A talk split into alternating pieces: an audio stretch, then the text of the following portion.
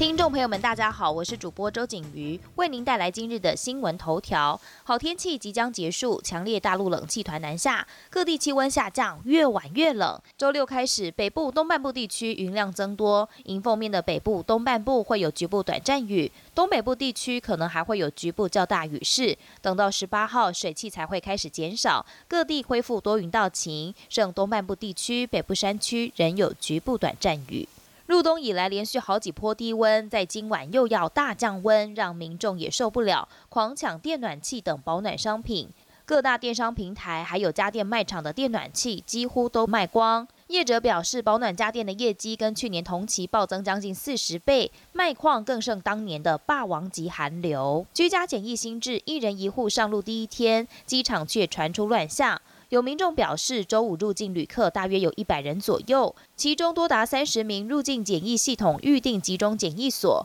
依照程序登录资料，完成线上刷卡缴费，进到国门后才被告知，指挥中心分配的房数少于当天入境的人数，大家都被迫滞留在机场。美国总统当选人拜登即将在一月二十号成为白宫的新主人，但现任总统川普并不会参加拜登的就职典礼，还计划好二十号上午最后一次搭总统专机空军一号离开华府后，就会到马里兰州安德鲁联合基地举办告别活动。随后，川普还会飞到佛州，在自己的别墅海湖俱乐部展开新生活。更有研究中心的民调结果显示，川普目前的支持率已经跌到三成以下，是任内最低。更有将近七成的美国民众希望川普离开政坛。全球新冠疫情升温，十五号死亡人数还突破了两百万大关。就连去年曾访台的美国卫生部长阿扎尔也再度批评中国隐匿疫情，表示美国之所以得知中国的新冠疫情严重，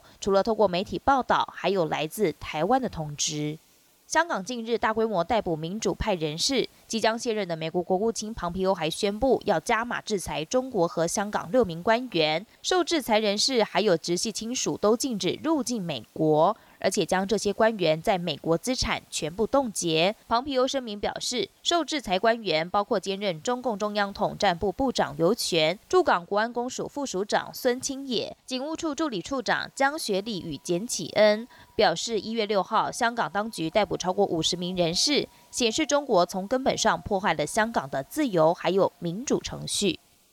本节新闻由台视新闻制作，感谢您的收听。更多内容请锁定台视各节新闻与台视新闻 YouTube 频道。